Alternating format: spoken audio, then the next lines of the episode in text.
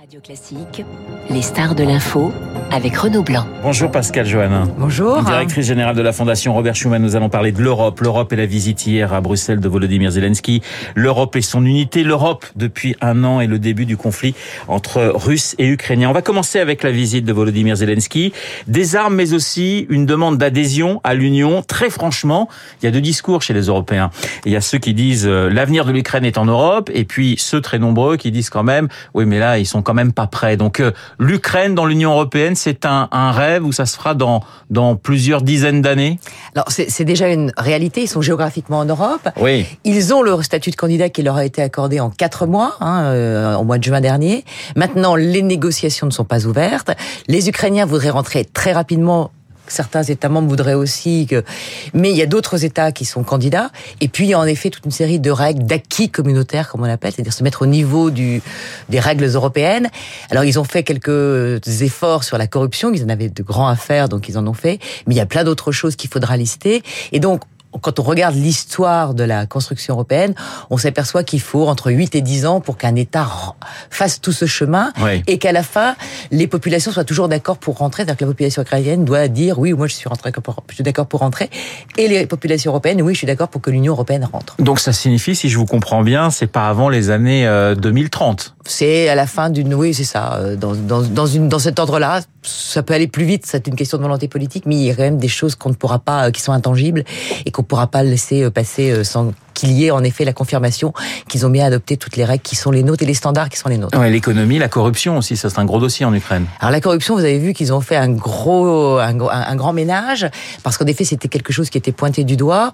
Et mais c'est bien qu'ils le fassent, mais c'est pas encore suffisant. Il faut aller plus loin. L'Europe et l'aide militaire à l'Ukraine, on sent sur cette question les États encore divisés, pression des, des pays les plus proches finalement de, de, de la Russie, et puis euh, ceux qui sont plus éloignés finalement réfléchissent à, à, deux fois. Vous avez le sentiment, Pascal Johannin, d'une Europe sur cette question de l'aide à l'Ukraine qui est divisée alors non, au contraire, sur euh, la guerre en Ukraine a réveillé les Européens. D'abord parce qu'on s'est construit l'Union européenne en 1950 pour ne plus faire la guerre, notamment avec les Allemands à l'époque, et que là on reçoit une guerre sur le sol européen, même s'il n'est pas sur le sol de l'Union européenne. Et donc ça, il y a eu un sursaut où tout le monde a dit ça, ça aurait pu être nous, et si on n'aide pas l'Ukraine, qui sera le prochain d'entre nous, puisque l'appétit de l'ogre russe pourrait euh, se, mm, revenir sur des territoires qu'il a occupés par mais, le passé. Mais pardonnez-moi, Volodymyr Zelensky réclame des avions. Il est venu hier pour demander des avions. On voit par exemple les Slovaques ou les Polonais dire OK, on est prêt à vous en donner, mais on veut pas être les premiers. Et puis d'un autre côté, Emmanuel Macron qui dit pour l'instant il y a d'autres priorités que, que, que, que, les avions. Donc on, on, on, sent que chez les Européens, on n'a pas tout à fait la même vision des choses quand même. Alors les, les, les Monsieur Zelensky, il est venu demander des armes au Conseil européen parce que c'est là que ça se décide. C'est les États qui donnent des armes. C'est pas les, c'est pas l'Union européenne. L'Union européenne n'a pas d'armée, donc c'est en effet les États membres qui donnent des armes. Vous avez remarqué quand même que tout cumulé, on a donné 12 milliards pour l'instant, ce qui n'est quand même pas rien. Et en effet, là, le, le, la prochaine grosse étape, c'est que vous pensez que les chars qu'on a promis sont déjà en Ukraine? Non, ils sont pas encore arrivés. Donc il y a et Richie Sunak, le premier ministre britannique, qui a vu aussi Zelensky. Ils ont pris la photo. Ils étaient sur conférence de presse derrière le char qui allait aller en Ukraine. Oui. Et donc ça, c'est la première étape. Les avions, on est parti de il n'y en aura pas. Ah, ça n'est pas exclu. On forme et on voit bien que c'est graduel. On veut pas pas le faire tout de suite parce qu'on n'a pas encore vu comment la, la, résistance et le courage du peuple ukrainien se manifesteraient avec l'utilisation des chars qui suffiront peut-être à contrer l'offensive russe dont on dit qu'elle va avoir lieu là dans les dans les jours et notamment à la date anniversaire de ce conflit. Et on n'a pas dit qu'on ne fallerait pas, mais sur les avions, il y a en effet un problème de formation. Et puis quel avion on peut donner? Et donc ça, c'est quelque chose qui viendra en deuxième partie. Mais on voit que Zelensky est passé par Londres, ensuite par Paris, il finit par Bruxelles. C'est-à-dire qu'on voit quand même une espèce de hiérarchie dans l'ordre en ce qui concerne les armes. C'est-à-dire que c'est l'Angleterre et la France d'abord, l'Europe après. Ben parce que l'Europe en tant que telle, comme je vous l'ai dit, oui. elle n'a pas de budget militaire. Hein, ben, c'est les États membres hein, qui forment ce que fait l'Union. Donc les États ont gardé leurs compétences militaires militaire. Et donc, si on veut des armes, euh, il, il, aurait été déplacé hier de demander des armes au Parlement européen, ça n'était pas l'objet. Donc il a fait Londres, parce que Londres soutient depuis longtemps euh, les, les, les, les, Ukrainiens, c'est un peuple courageux, ils aiment la liberté, donc euh, ils soutiennent. Il est passé par Paris, il y avait Berlin aussi, puisque le chancelier allemand était, là, qui lui s'est fait tirer l'oreille, mais pour des raisons historiques, parce qu'on a un peu démantelé l'armée allemande, et il n'était pas très... Et là, la, guerre euh, en, en, Ukraine réveille l'inadéquation de l'Allemagne sur les questions militaires, mais ils ont des chars et c'est ce dont a besoin euh, l'Ukraine aujourd'hui. Donc on donne des chars, les Américains donnent des chars, tout le monde donne des chars. Nous on donne des canons César et des missiles qu'on va créer avec les, les Australiens, plus un système qu'on a avec les Italiens. Qu'est-ce qui a changé depuis un an, euh, depuis le début du conflit pour l'Europe? Est-ce qu'il y a eu un réveil quelque part pour vous Justement, alors on parle d'Europe de, la défense, même si on la voit toujours pas venir.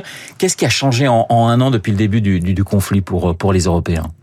Ben, le fait que la guerre est revenue sur le continent européen, donc c'est quelque chose qu'on avait. Euh, L'Europe s'est construite contre la guerre, et il y a eu une unité euh, qu'on n'avait pas vue depuis longtemps, unanimité de tous les États dans les. Le lendemain euh, du, du, euh, du, du, de l'agression, avec ce première réunion à Versailles euh, dès le début du mois de mars, des Conseils européens, et vous avez tous les États, même ceux qui d'habitude sont moins disants. Je pense aux Polonais qui sont souvent fait tirer pour, euh, mais qui sont en première ligne parce qu'ils ont en effet les réfugiés euh, ukrainiens qui sont massivement chez eux. Euh, ils connaissent la la, la, la, la Russie parce qu'ils estiment que c'est un ennemi depuis longtemps. Et donc il y a cette unité qui a été faite. Et je pense que Vladimir Poutine, quand il a agressé, il pensait qu'il y avait, il y aurait des divisions, que les divisions dont on parlait au sein de l'Union européenne se révéleraient. Et là, il a tout faux, puisque là, il y a en effet, il y a une décision euh, unanime de, de des, des, des chefs d'État et de gouvernement à chaque fois, encore hier, pour dire on va soutenir l'Ukraine dans la dans dans les frontières internationales qui sont reconnues, c'est-à-dire avec le Donbass et la Crimée. Pascal Joannin, on parle beaucoup d'économie verte. Les Américains se sont dotés d'un plan ambitieux, 370 milliards de dollars. La réponse de l'Europe, elle paraît timide, trop timide pour vous? Non, elle n'est pas timide, elle est différente parce que l'Union européenne n'est pas un État. Donc c'est 27. Donc il faut se mettre d'accord à 27. Donc ça prend un peu de temps. Euh, euh, mais si on regarde les, les conclusions du Conseil européen d'hier, qui parlait en effet de est-ce qu'on a les moyens de faire autant ou aussi bien que les Américains, la réponse est oui.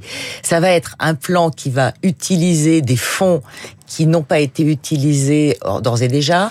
On va euh, remettre un certain nombre de, de financements, euh, on va les remettre sur la transition verte. Il y a le plan de relance qui avait été décidé il y a trois ans, euh, on avait pris quatre jours pour le décider, où il y a des crédits qui ne sont pas encore utilisés qu'on va mettre sur cette transition verte. Je rappelle quand même que l'Union européenne est une des premières avec son pacte vert à avoir parlé de ses engagements verts. Donc, si on cumule tous ces, et puis on va aussi faciliter les aides d'État pour les entreprises, les investissements et les investissements pour la croissance de demain. Donc si on cumule tout ça, on n'est pas loin de la somme de 370 milliards que les Américains ont déposé au mois d'août. Si on cumule tout, on arrive à peu près à cette somme, mais ça va prendre un peu plus de temps parce qu'il faut en effet que tout le monde soit d'accord. L'Europe et les États-Unis, l'Europe et la Chine, là encore, on a le sentiment d'être moins offensif, moins protectionniste que le sont les Chinois pour leur économie. Alors ça, on est en train de sortir de cette naïveté euh, qui a été peut-être la nôtre pendant longtemps, et on a en effet à la Commission européenne, puisque c'est elle qui peut faire des propositions, un certain nombre de projets pour justement moins dépendre de la Chine. Hein, on avait un peu, euh, euh, comme on dépendait beaucoup de la Russie pour certains pays vis-à-vis de l'énergie, de moins dépendre de, de, de, la Chine, avec en effet les microprocesseurs le, et, et, et les puces, les batteries, etc., pour justement être moins dépendant et choisir ses dépendances, puisqu'on peut pas tout faire en Europe, mais être plus indépendant et ne pas être tributaire de la Chine ou des États-Unis. Ça, c'est une remise en cause avec le Covid? C'est-à-dire qu'il y a une prise de conscience à ce moment-là. Il y a une prise de conscience parce en effet. On dépendait de la Chine pour on dépend, bah oui, sur les médicaments, sur un certain nombre de. Mais est-ce que ça a changé depuis 3-4 ans Parce que voilà, on nous parle toujours de dire oui, l'Europe va euh, va retrouver son industrie, on va être moins dépendant de la Chine ou des États-Unis. Est-ce que très concrètement les choses bougent vraiment? Oui, les choses bougent. Il y a des propositions. Alors bien entendu, c'est toujours plus long en Europe parce que c'est pas un État unique. Il n'y a pas un chef qui décide tout seul. Il y en a 27, mais on voit euh, un certain nombre d'initiatives qui ont qui sont sur la table, qui ont été prises, qui sont en cours d'être mises en place sur la transition numérique. On a fait quand même beaucoup l'année dernière. Il y a eu trois, il y a eu trois, la directive sur les marchés numériques, les services numériques, la gouvernance numérique. Et là, sur tout le, tout ce qui est vert et l'industrie, on a fait, on a eu, une, vous me disiez, il y a eu des erreurs. Oui, on a, on a atrophié notre industrie pendant longtemps. On revient sur ça pour justement être dans la compétition parce qu'aujourd'hui, l'Union européenne en tant que telle est la troisième puissance avec les, les États-Unis et la Chine. Si on veut rester sur ce podium dans, dans les dix ans qui viennent, il faut en effet qu'on soit mieux armé et qu'on soit moins naïf et qu'on dise exactement ce qu'on va faire pour soutenir les investissements, soutenir les industries, la croissance de demain, la recherche, l'innovation, pour pouvoir être au même niveau qu'eux. Une dernière question. À la, à la, pointe avec les Américains et les Chinois. Une dernière question, Pascal Joannin. L'Europe à 27, ça ne fonctionne pas. Alors c'est une critique que l'on entend, y compris chez des Européens convaincus. Quelle est votre réponse? Ben, c'est toujours plus difficile euh, à, à 27 qu'à 6. Hein. On, est, on a commencé à 6. Hein.